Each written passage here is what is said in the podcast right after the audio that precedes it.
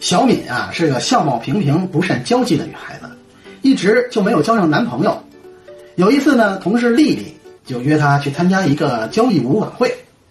小敏呢开始有点犹豫，说：“我的吸引力不够，男生不会邀请我的。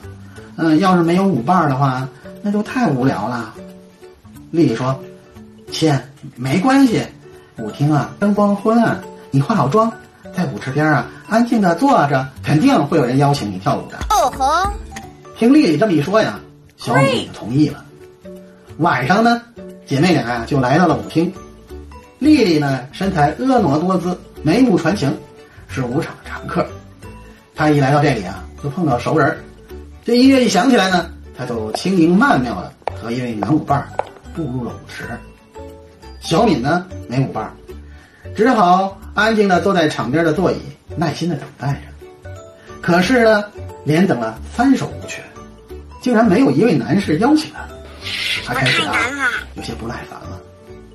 这时，又一首舞曲结束了，舞者们呢纷纷走向场边座位休息。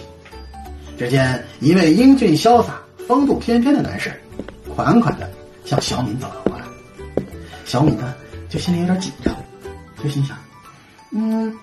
如果他来邀请我，我是该矜持一下呢，还是马上接受呢？小敏正想着，那位男士已经走到了他的面前，用浑厚磁性的嗓音问道：“女士，您要跳舞吗？”小敏急忙起身回答道：“嗯，要的，要的。”男士彬彬有礼的回答：“好极了，谢谢你。”小敏。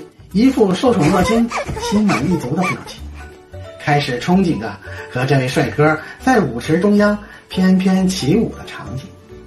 可是，万万没想到的是，那位男士一屁股就坐在了小敏让出的座位，接着说：“哎呀，终于可以坐下歇会儿。”哎呦我的妈！小敏当时蒙圈了。